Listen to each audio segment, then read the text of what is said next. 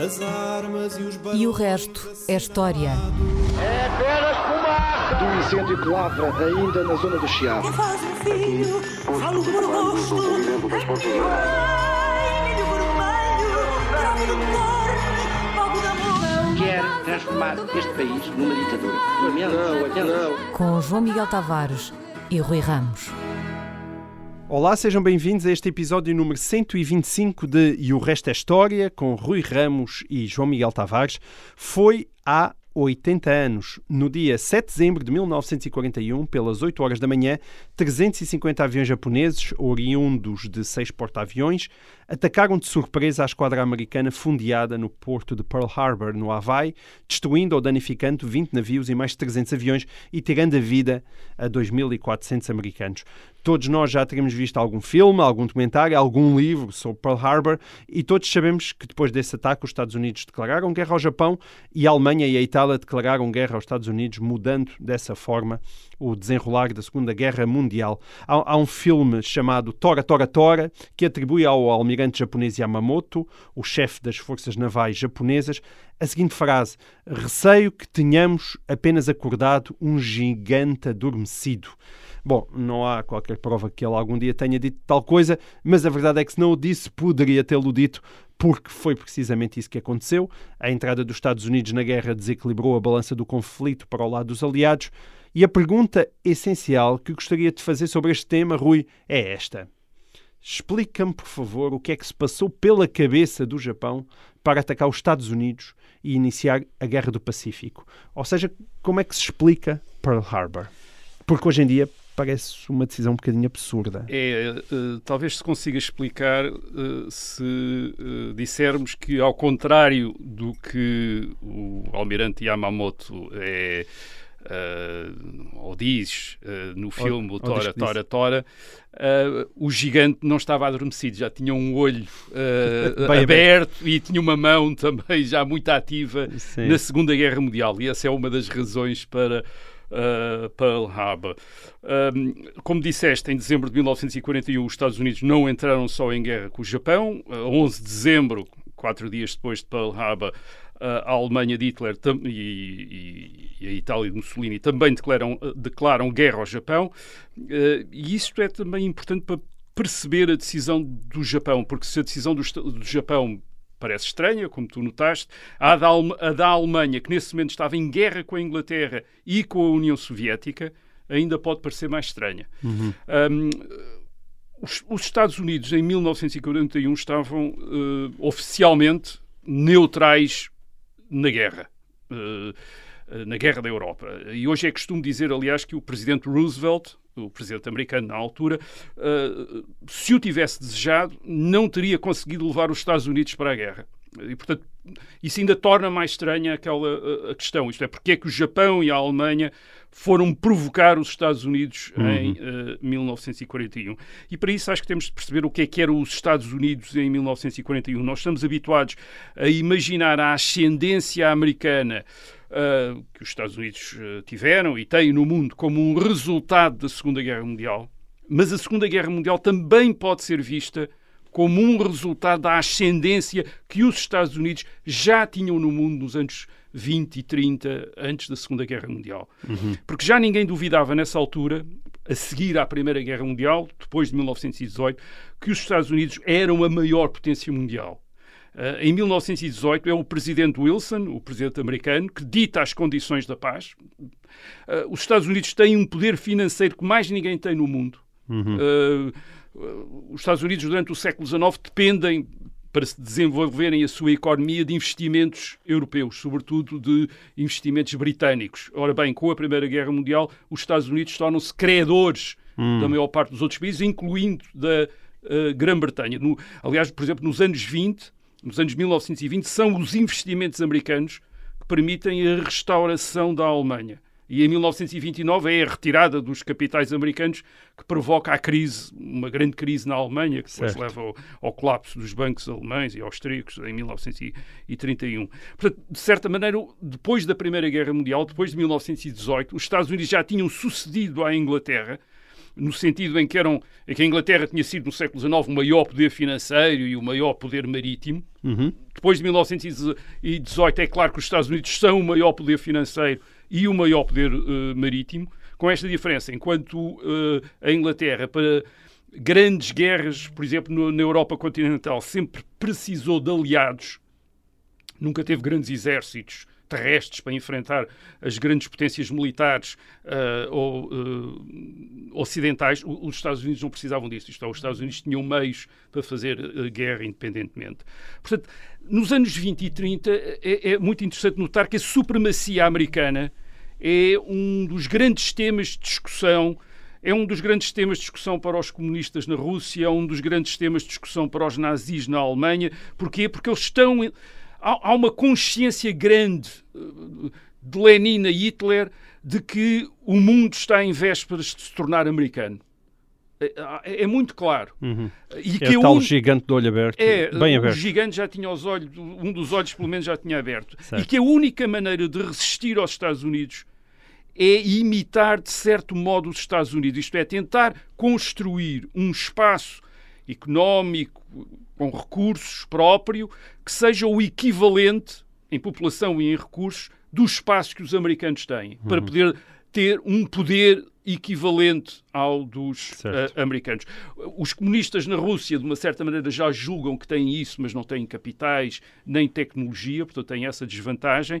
Uh, os nazis na Alemanha e o Japão uh, imperial, o Império japonês, uh, não têm esse espaço, mas têm tecnologia, têm capitais e que pensam que se o adquirirem esse espaço, podem uhum. vir a tornar-se potências enfim, para desafiar ou fazer frente ou limitar certo. o desafio americano. O que estás a dizer é que o tamanho conta, não é? O tamanho contava. Isto é, e, e, para a Alemanha e para o Japão, nesta altura, nos anos 30, por exemplo, quando há um, um grandes rivalidades, não há, uma, não há uma noção de economia global como nós temos hoje, isto é, dos países poderem crescer através dos mercados mundiais, os países pensam que têm de crescer através de mercados próprios e, portanto, mais premente é a necessidade de adquirir esse, aquilo Essa que na Alemanha se chama o espaço vital, quer dizer, esse espaço vital. Uhum. Uh, ora, o que é que se está a passar em 1941? Uh, deste ponto de vista. Deste ponto de vista, o que se está a passar é que tanto os nazis alemães como o Japão Imperial estão a construir esse espaço. Os nazis, através da conquista da Europa e, sobretudo, da Rússia, neste último caso com a guerra iniciada em junho de 1941, falámos disso aqui há uns meses, e o Japão através da conquista da China. Uh, o Japão tinha atacado a China em 1931, tinha anexado uh, a Manchúria, vamos dizer, o norte da China, e em 1937 recomeça as operações militares contra a China e conquista Pequim, Xangai, isto é, toda a, a, a costa chinesa. O objetivo é uh, fazer da China uma parte da, do Império Japonês, tal uhum. como a Alemanha nazi está a tentar fazer da Rússia Ocidental, pelo menos a, a oeste dos Urais, uma parte do, uh, do Império Alemão, do Império Nazi. Ora, os Estados Unidos não estavam simplesmente a dormir, como dá a ideia o, o almirante Yamamoto, nem sequer a contemplar a paisagem. Uhum. Os Estados Unidos já estavam envolvidos na guerra. Uh, indiretamente. Porquê? Porque era claro para o governo americano que a conquista da Europa pela Alemanha nazi e a conquista da China pelo Japão iria colocar os Estados Unidos mais tarde ou mais cedo perante duas grandes potências hostis e que era necessário impedi-los de chegar a esse ponto. Os Estados Unidos, em 1941, já estão uh, a ajudar a Inglaterra Uh, uh, na guerra contra a Alemanha e começam e estão disponíveis também para ajudar a Rússia uh, comunista. Um, e estão a ajudar também a China, a China de Chiang Kai-shek, a China dita China nacionalista, na guerra contra o Japão. E no caso do Japão, os Estados Unidos tinham uma atitude de grande brutalidade. tinham submetido o Japão a um embargo de produtos essenciais. que tinha basicamente causado grandes problemas às indústrias japonesas e tinham mesmo, e isto tinha sido acompanhado com um ultimato ao Japão. Isto é, o Japão, eh, em 19, na primavera de 1941, os Estados Unidos exigem ao Japão que retire imediatamente da China, ou então vão aumentar as sanções, vão certo. aumentar. O... Portanto, havia razões de queixa. Eh, isto é, o Japão está. O, governo japonês entende que ou se submete aos Estados Unidos ou tem de enfrentá-lo. enfrentar os Estados Unidos. É, o, é, é a conclusão a que se chega uh, no governo japonês. Isto é, não há outra maneira. Ou submetem-se, ou aceitam o ultimato, retiram da China e basicamente abdicam desse grande império japonês, de tornar o Japão uma grande potência no Extremo Oriente, ou então têm de enfrentar uh, os Estados Unidos e têm de enfrentar os Estados Unidos uh, uh, militarmente. Portanto, a questão era. era mau, obviamente, ter o, os Estados Unidos como inimigos indiretos, como amigos dos inimigos, amigos da Inglaterra e Sim. da Rússia, amigo no caso da Alemanha, amigos do, da China no caso do, uh, do Japão. Mas a questão coloca-se, não seria um bocado pior ter os Estados Unidos como um inimigo militar direto? Exato. Uh, não teria sido melhor para a Alemanha e para o Japão evitarem escalar o conflito, isto é, uh, no confronto direto com os Estados Unidos. E, e aqui a lógica da Alemanha e do Japão não é igual. Os japoneses, o governo, os militares japoneses e o governo imperial eh, estão sobretudo interessados em numa esfera de influência própria no Extremo Oriente. E, portanto, o objetivo deles é obrigar os Estados Unidos a reconhecer essa esfera de influência, a reconhecer que o Extremo Oriente uh, é japonês, basicamente. A China, a Coreia, aliás, a Coreia era uma colónia japonesa, uh, Taiwan era também uma colónia japonesa, e depois o resto todo, tudo aquilo que nós hoje vemos como aquela costa do Pacífico a costa asiática do Pacífico ser domínio japonês. E, portanto, o plano, o plano japonês era, basicamente, uh, e isso tinha, portanto, daí o ataque a Pearl Harbor, era uh, forçar os Estados Unidos a uma guerra em que os Estados Unidos, uma guerra curta, em que os Estados Unidos uh, encarassem a possibilidade de negociar com o Japão uh, como preferível a derrotarem o Japão. Isto é, iniciar uma guerra longa para derrotar o Japão. Portanto, o plano, do, o plano japonês era atacar e destruir a frota americana no Pacífico, principal instrumento de guerra americano no Pacífico, a frota, que estava no porto de, do Havaí, de Sim. Pearl Harbor,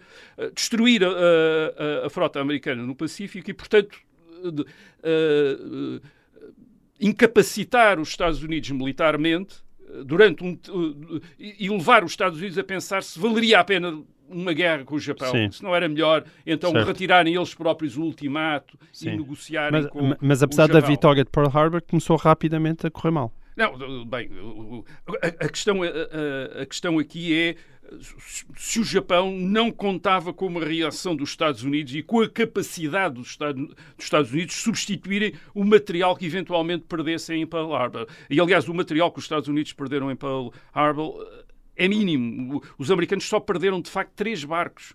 Os uhum. outros recuperaram-nos todos. Uh, perderam três barcos. Esses eram os únicos que não foram recuperados e eram barcos obsoletos, barcos antigos e, portanto, não foi assim uma grande, uma grande perda. E e o Japão tinha uma consciência muito clara de que tinha de ganhar a guerra rapidamente, isto é, tinha de ou, ganhar a guerra no sentido de obrigar os americanos a negociar. O, o almirante Yamamoto, e isso sim ele disse, disse se, mais ou menos o seguinte, se a guerra durar mais de um ano, perdemos. Uhum. Isto é, se a guerra durar mais do que um ano, se for uma guerra longa, os Estados Unidos vão acabar por ganhar. Portanto, a guerra para o Japão tem de ser breve. Portanto, com, com o que é que o Japão estava a contar? Certo. Uh, com, ora bem, o Japão está a contar com várias coisas, algumas delas correspondiam a factos, outros correspondiam a lendas, a e, mitos. E a preconceitos, uh, não? Uma das lendas era a da decadência ocidental. Uhum. O, o, o, Japão, desde o século XIX, tinha-se ocidentalizado, mas não com a ideia que o, que o Ocidente era superior, mas com a ideia que o Japão era superior ao Ocidente. O, o Ocidente está em decadência e, portanto, eles estão a aproveitar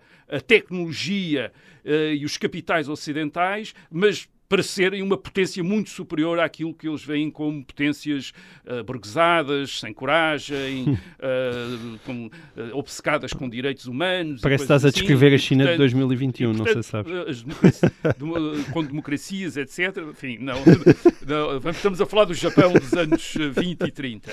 E depois, claro, a divisão política americana, eles sabem que os americanos são divididos politicamente, que há uma grande corrente nos Estados Unidos oposta a, inter, a intervenções externas dos Estados Estados Unidos. Sim. Portanto, julgam também que isso vai dificultar ah, uma decisão americana para uma guerra no Japão. E depois, claro, também sabem outra coisa, sabem que os Estados Unidos estão atentos à guerra na Europa e que provavelmente também terão relutância em Uhum. Distrair-se numa, guerra, numa grande guerra no Pacífico. E, portanto, pensam que com isso podem Certo. conseguir, nos meses, em 1942, depois de destruírem uh, a frota americana, chegar a, a termos a negociação com os Estados Unidos. Portanto, Este é o objetivo do, do Japão. Uhum. Japão. Portanto, são objetivos limitados.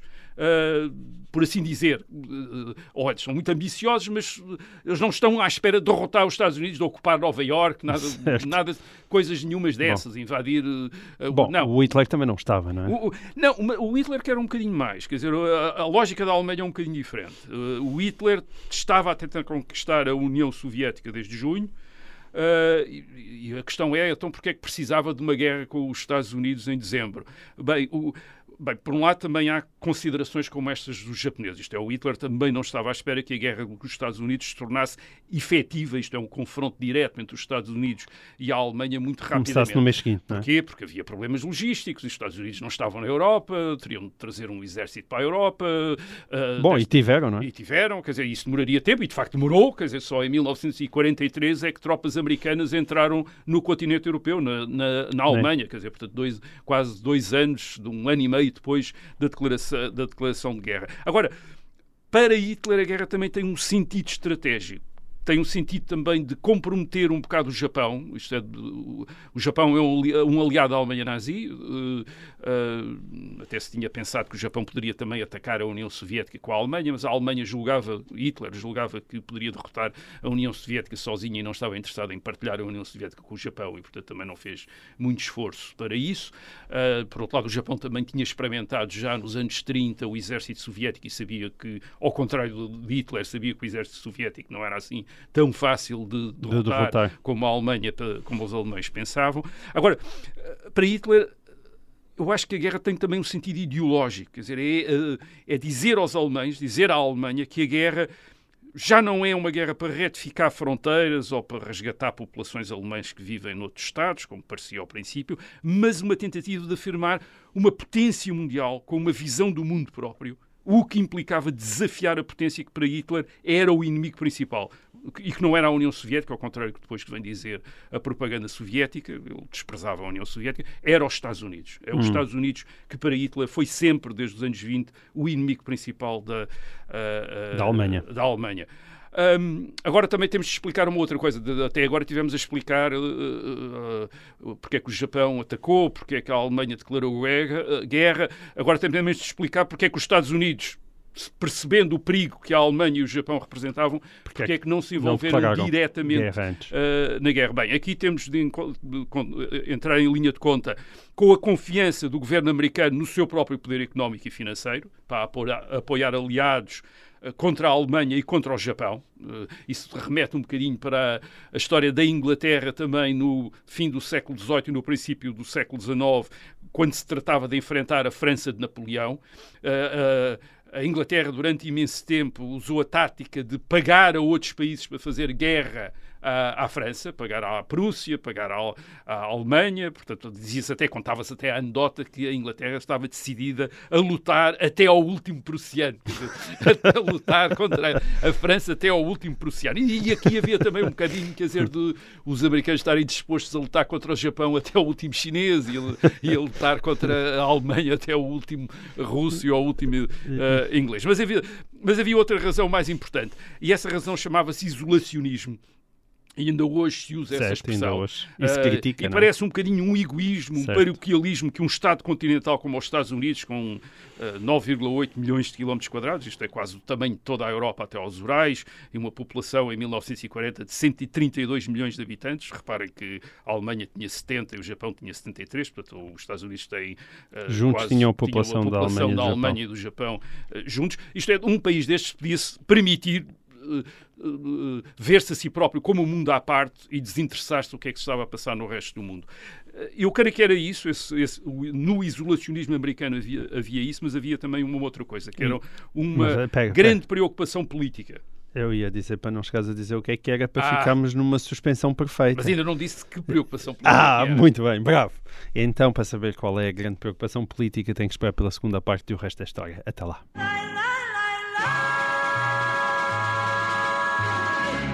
Olá, sejam bem-vindos a esta segunda parte de O Resto da História. Acabámos com o Rui Ramos a dizer que havia uma grande preocupação política, mas ele não chegou a dizer qual era. Finalmente vai Há uma revelar. preocupação por trás do isolacionismo americano e não é apenas um pacifismo, é outra coisa. Os Estados Unidos eram eh, uma federação de Estados e estes Estados eram constituídos por comunidades que se governavam a si próprios. Os Estados Unidos eram uma grande república Eram os Estados Unidos. feita de muitas pequenas repúblicas. O seu nome era verdadeiro na É, altura. o nome correspondia, sim, porque há outros Estados Unidos no mundo que não correspondia a isto. O, o- o governo, o governo central, o governo federal americano é mínimo, é mínimo, quer dizer, a despesa do governo federal americano corresponde a 2, 3% do PIB nesta altura, quer dizer, é uma coisa mínima, quer dizer, é uma coisa muito pequenina, quer dizer. ah, e este era o modo de vida americano. Isto- os americanos governavam-se a si próprios. Não, não tinham um governo como tinham na- Europa, já nesta altura, um governo em cima, a cobrar muitos impostos, a, a regular, a dirigir as coisas. Bem, isto era assim na, na Alemanha, era assim na Itália, por, causa dos regimes que tinham, mas também era assim na França e, e noutros eh, eh, países. Ah, ora bem, para proteger este modo de vida americano, este governo pequenino neste, no, sobre estas comunidades autónomas, que constituem os Estados, os Estados que constituem depois a Federação ah, Americana, é, é muito importante prevenir o governo americano de se tornar grande, não só internamente, mas externamente. Isto é, se o governo americano assumir um grande papel externo, vai ter de alguma maneira pagar esse papel. Isto é, com mais impostos, ah, com mais crédito, ah, enfim, recorrer à dívida, e isso levará também a mais impostos, e adquirido um, um papel maior.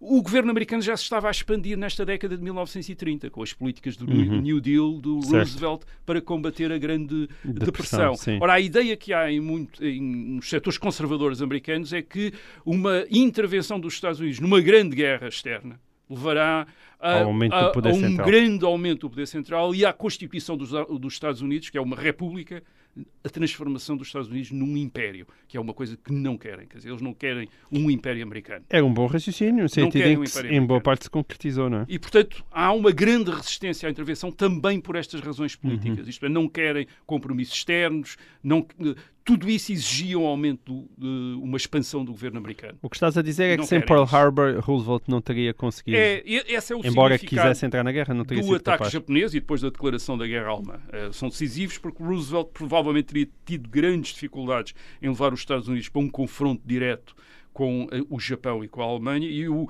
e, o, esta- e o e o ataque japonês abriu a porta para a entrada dos Estados Unidos da guerra e depois até o tipo de ataque japonês, que é um ataque que os Estados Unidos consideram traiçoeiro. Porque a- ainda, curiosamente, nesta altura, ainda havia a convenção que numa guerra, primeiro declara-se a guerra e depois atacava-se. Quer dizer, e o Japão aqui atacou e só depois, na tarde, Certo. Já depois de ter atacado, é que Sim. recusou o ultimato americano. À tarde apareceu o embaixador a dizer que tinha tido problemas de tradução Exato. na embaixada. Havia umas não teorias sobre dificuldades de comunicação, Não, não é? tinha conseguido traduzir aquilo a tempo para inglês, e, portanto tinha chegado um bocado, um bocado tarde. Portanto, agora é, é curioso, mesmo nesta altura, os Estados Unidos, atacados pelo Japão, dão prioridade à Europa. O que quer dizer isto é a Alemanha.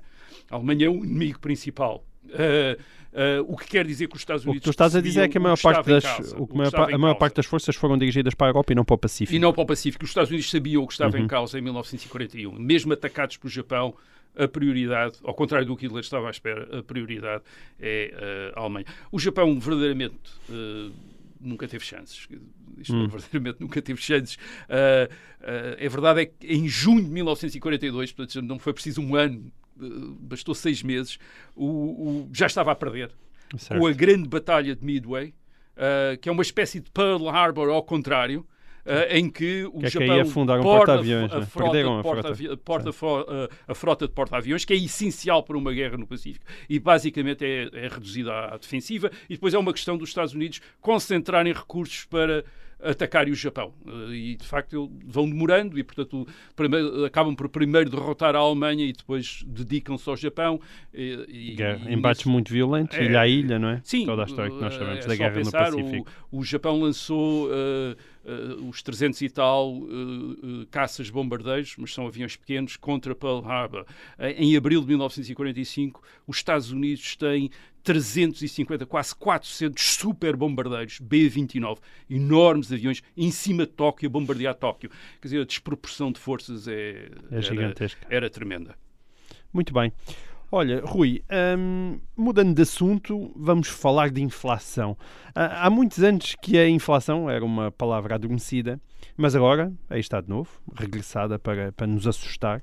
Um, e a inflação, como se sabe, é um aumento contínuo e generalizado dos preços, que habitualmente acontece quando a procura é maior do que a oferta, seja por excesso de liquidez do lado de quem compra, seja por disrupções na economia que não permitem produzir à velocidade necessária os bens que o consumidor deseja. Aliás, é isso que está a acontecer nos nossos dias, aparentemente. Bom, na prática, o que acontece é isto: é o dinheiro que as pessoas recebem passa a valer menos, já que compram menos coisas com ele. Isto é aquilo que aprendemos nos, nos manuais de economia, mas os manuais de história também têm alguma coisa a dizer para nos, e para nos ensinar acerca da inflação, até porque ela está profundamente ligada à história de Portugal e foi muitas vezes o principal problema do país.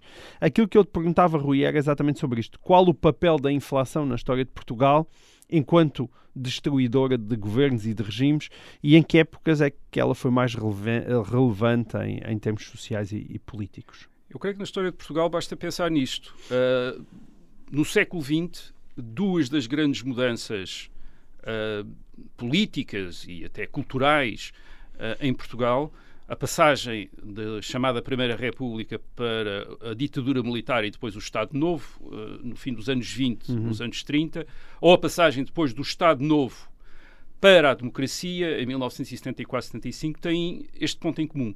Seguem-se ou coincidem com épocas de grande inflação em Portugal. Uhum. A grande inflação dos anos 20, que é, aliás, as maiores taxas de inflação da história de Portugal, nos anos 20 do século XX, a seguir à Primeira Guerra Mundial. Certo.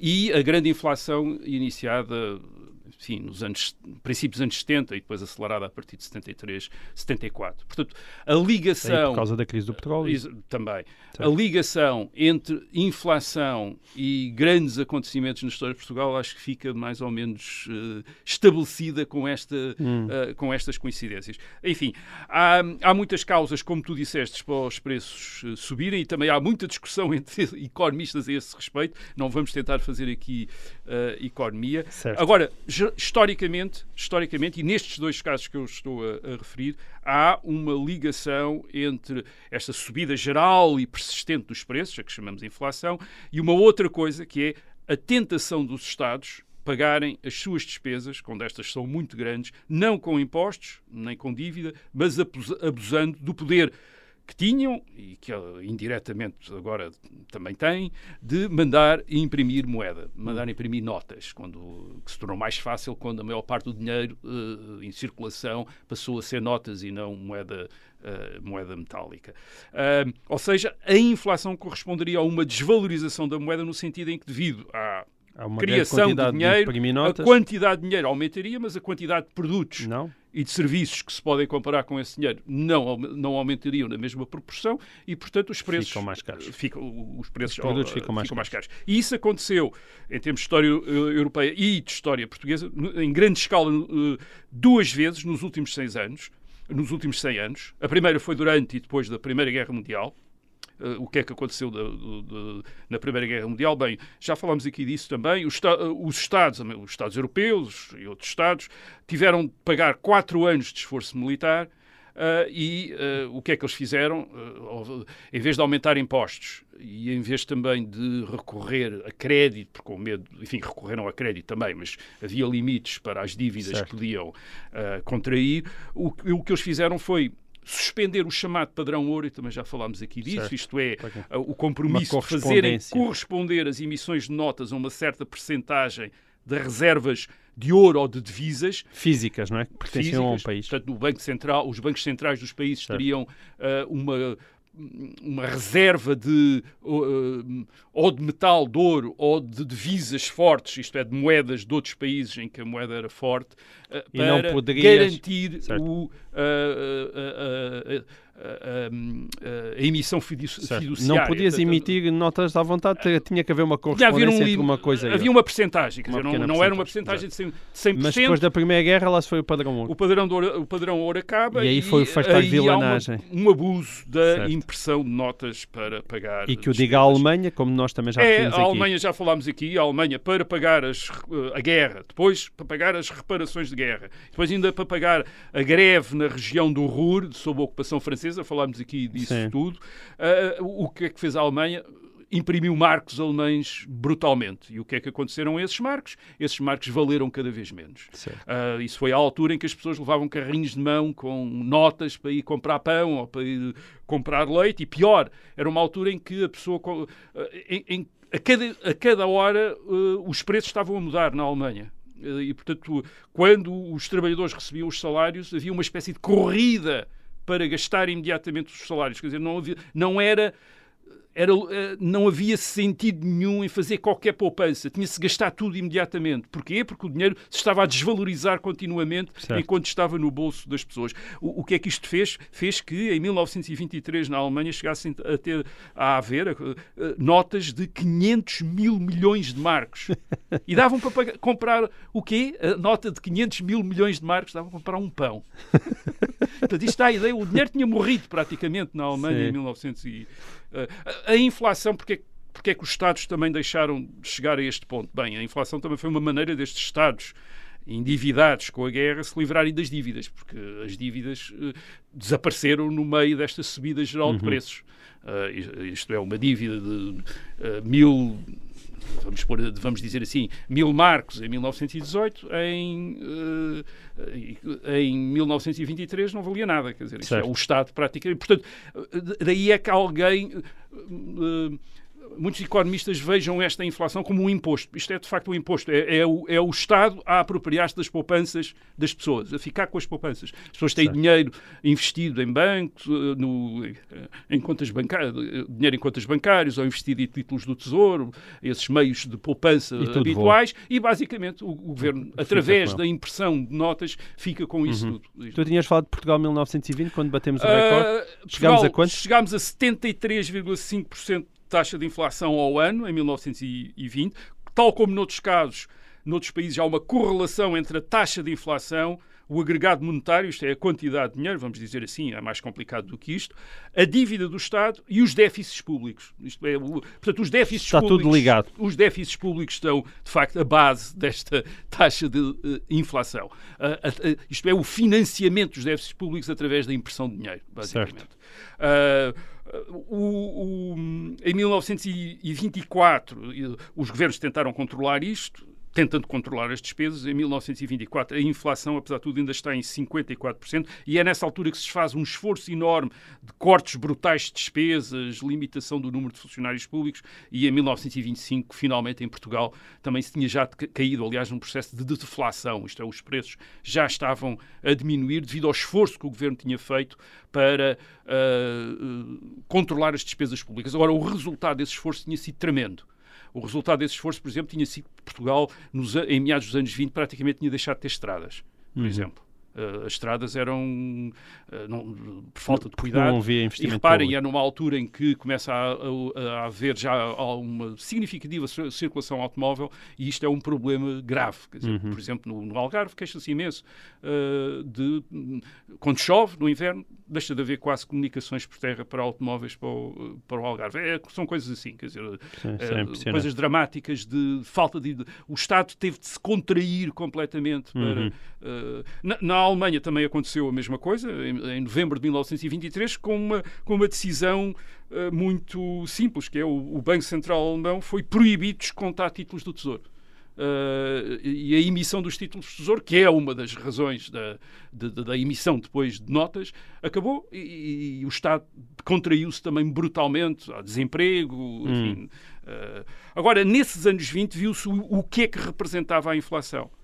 Uh, representava greves e conflitos por aumentos de salários, isto é uma das maneiras dos trabalhadores acompanharem uh, a subida de preços é exigir aumentos de salários constantes. E, e quando esses aumentos de salários não, não vinham, entrarem em greve, uh, protestarem, uh, e para muitas classes, aquelas que não podiam fazer greve, digamos assim, uh, foi e que tinham rendimentos ou fixos ou, ou, que não podiam aumentar através de pressão própria, foi um empobrecimento geral. Por exemplo, para reformados, para quem vivia de, e isso era muito popular no, no princípio do século XX na Europa, que era viver dos rendimentos de investimentos em títulos de dívida pública as pessoas viviam dos juros desses certo. tipos de dívida pública. Era uma maneira das famílias fazerem poupanças, investiam, Sim, uh, uh, investiam em títulos de dívidas públicas e, e deixando para os filhos, juros. e depois viviam dos juros. Ora bem, quem vivia disso vivia muito bem antes de 1914. Pois em 1923 acabou. Não tinha nada, quer dizer, hum. ou antes tinha recebia uh, 200 marcos quando uh, o pão valia 500 mil uh, milhões de E daí a chegada também de, das ideologias extremistas, Sim, não é? Como é própria muita, desses tempos. Exatamente. Muitas destas classes sociais, quer dizer, os trabalhadores através da necessidade de estarem em greves e em conflitos permanentes. As classes médias a perderem rendimentos digamos que ficaram disponíveis para ideologias que prometiam, prometiam uma revolução completa já não tinham nada a perder. Certo. Aquela famosa frase marxista, os trabalhadores que se unam porque não têm, os proletários de todo o mundo unidos, não têm nada a perder. Uh, as classes médias também deixaram de ter coisas a perder e, portanto, estavam disponíveis também para estas aventuras políticas, estes novos regimes que começaram a aparecer na Europa nos anos 20 e nos anos uhum. uh, 30. Bem, isto foi consequências da Primeira Guerra Mundial, 1914-1918.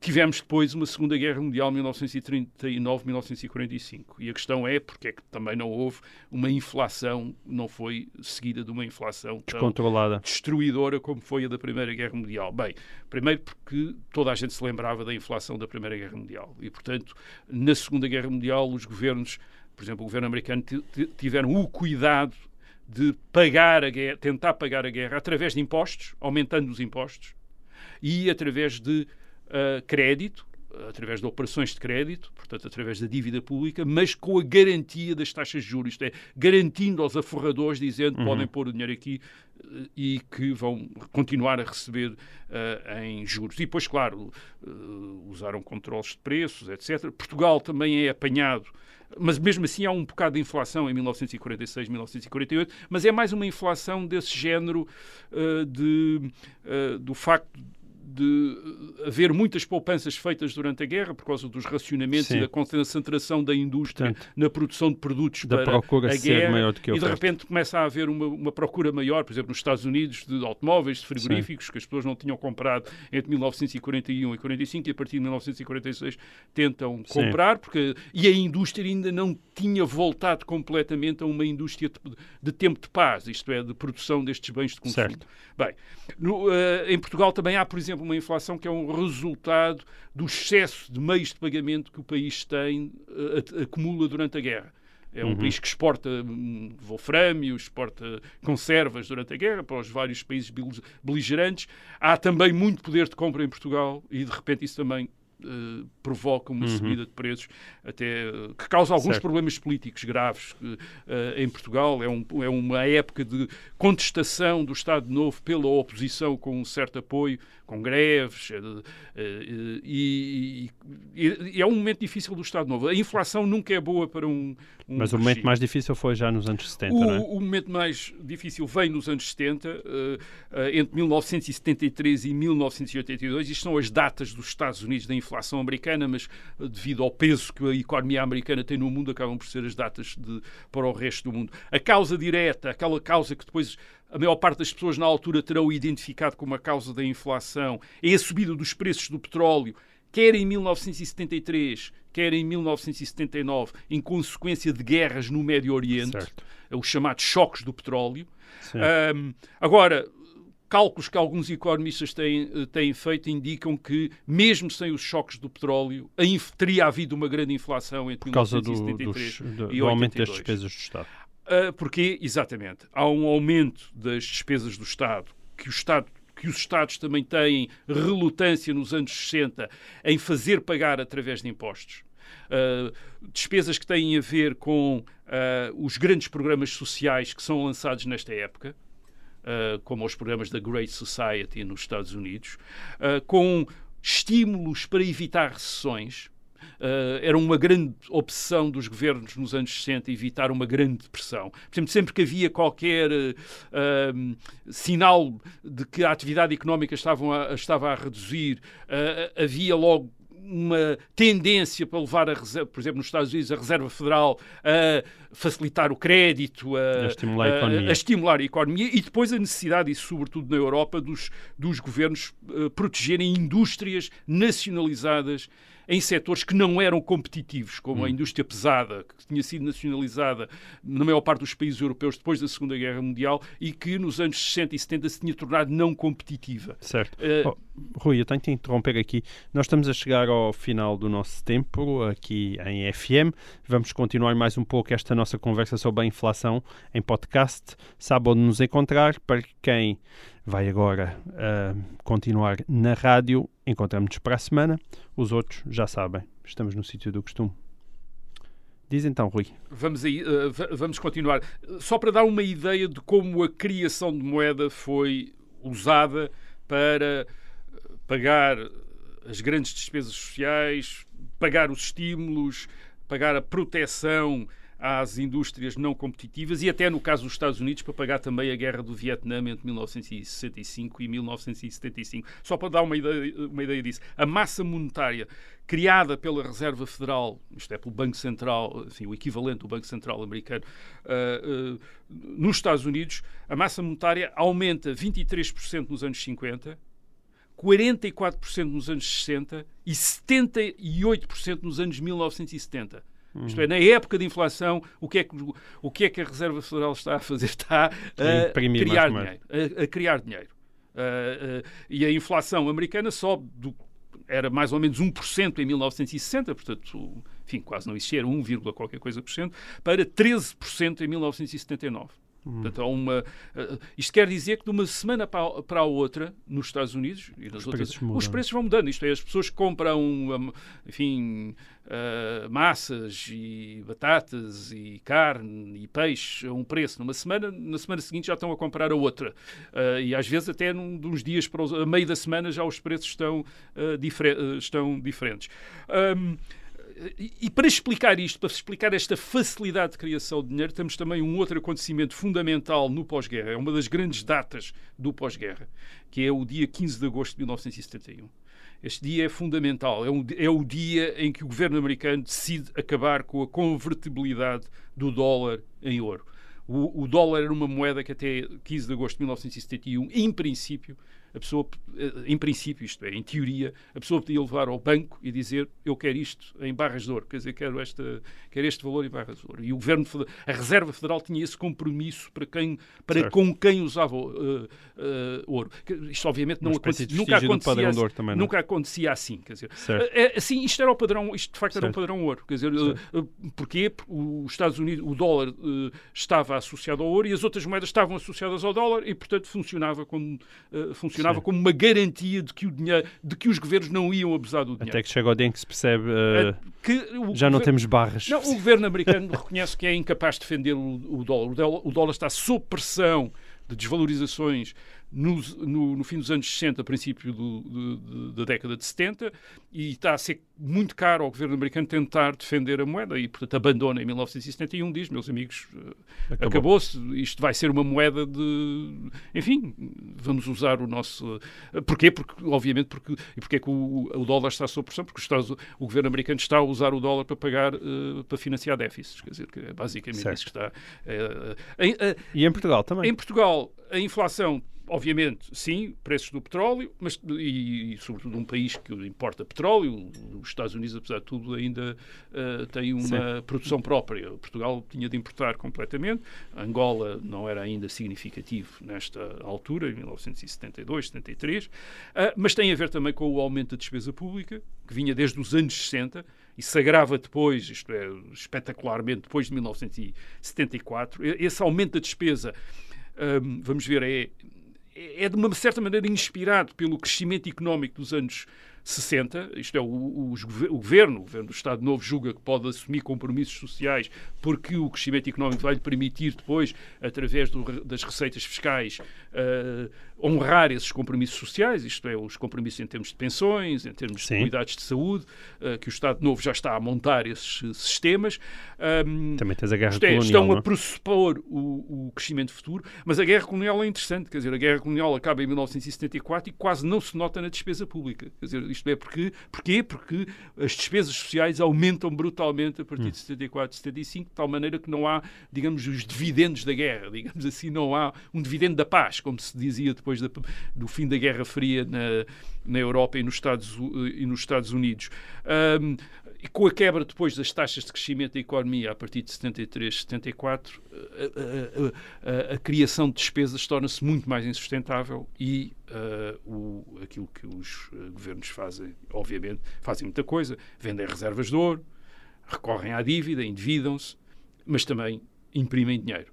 Eh, e essa impressão de dinheiro faz com que a, a taxa de inflação chegue a 34% em 1984, como dissemos a semana passada. E também lembramos que o déficit público, uh, em termos do PIB, em 1983 era de 18,5%. Isto é, o Estado Sim. não tinha capacidade claro. de financiar isto a, a, não ser através de manigâncias. Para quem não nos ouviu, nós falamos a propósito disso uh, por causa do tema do Bloco Central. É, o, o, resultado disto é, como tinha sido nos anos 20, greves, por exemplo, a Inglaterra é um dos grandes países afetados por greves. De repente, a Inglaterra eh, está constantemente em greve, greves dos mineiros, greves dos, dos serviços uh, básicos uh, municipais nas cidades, uh, greves, dos, do, greves dos, dos, dos coveiros, quer dizer, de repente, hum. de repente não se enterram mortos, quer dizer, enfim, há greves por todo lado. há uma grande instabilidade entre 1969 e 1982. nos Estados Unidos há quatro recessões Portanto, isto, isto, é uma grande. Há desemprego, 11% de desemprego em 1981. Perdão. E, e, como é que os Estados reagem? Os Estados reagem numa primeira, uma primeira tentativa de. Perdão, de controlar os preços. Também está a faltar o petróleo? Também está a faltar aqui o petróleo. um, Ora bem, abastecido outra vez o depósito. Uh, como é que os Estados reagem? Estávamos nós a dizer. Uh, o primeiro esforço é o do controle dos preços e uh, controle dos salários também. Uh, através de acordos uh, entre trabalha com trabalhadores, uhum. bem, nada disso funciona. e, e, e o, o que acontece é que a grande inflação é a principal causa de, uh, daquilo que alguns vão chamar depois uma fase de liberalismo nos anos 80. Com a chegada de Thatcher e com Reagan. Com a, a chegada de Thatcher na Grã-Bretanha, Ronald Reagan nos uh, Estados Unidos, não é por acaso Thatcher é eleita em 1979.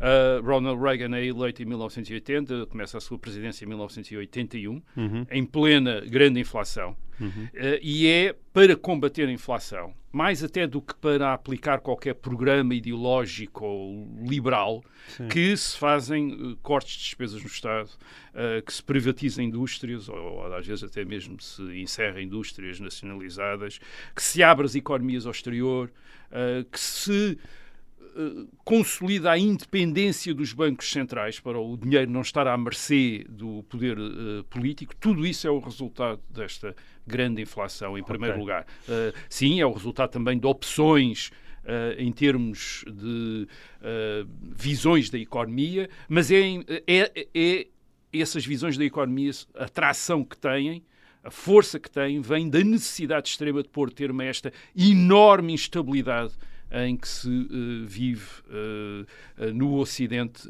nesta época. E conseguiu-se. A inflação em 2001 uh, nos Estados Unidos volta a ser 1%, tal como tinha sido uh, 40 anos antes, em 1960. Mas foi uma batalha uh, muito grande nos anos 80 para uh, conseguir isto. Obviamente, isto também é ajudado com a queda dos preços do petróleo, uh, cai em uhum. 70% entre 1980 e 1985, também como dissemos a semana passada aqui a propósito de certo. Portugal.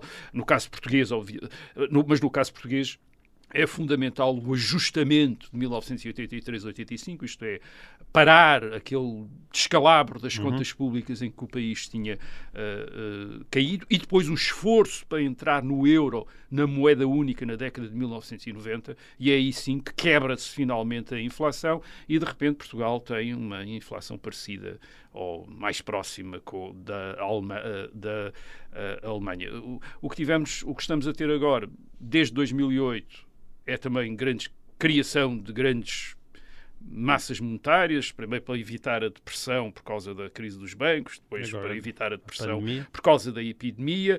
Uh, Julgou-se que a globalização, ao introduzir a mão de obra e os produtos chineses na economia mundial, permitiria manter os preços sempre baixos, mesmo que o, houvesse criações de dinheiro no uh, Ocidente enfim, vamos ver se isso é mesmo assim ou, uh, e se esta inflação que estamos a, porque estamos a passar agora é apenas temporária certo. ou é permanente. Mas notar uma coisa, as infla, uh, os grandes inflações dos anos 20 e dos anos 60, 70, ao princípio foram sempre vistas como inflações temporárias, com uh, resultado do, do choque do petróleo ou do, ou do, do pós-guerra, uh, e depois de repente tornaram-se monstros uh, em que foi preciso fazer esforços brutais para os, contro os controlar, porque não era possível viver com. Isto é uma economia e uma sociedade funcionar com os preços a mudarem de um dia para o outro. Certo. Muito bem. E assim acaba, com alguma inflação de tempo, este episódio de E o Resto é História. Nós uh, voltamos para a semana. Até lá.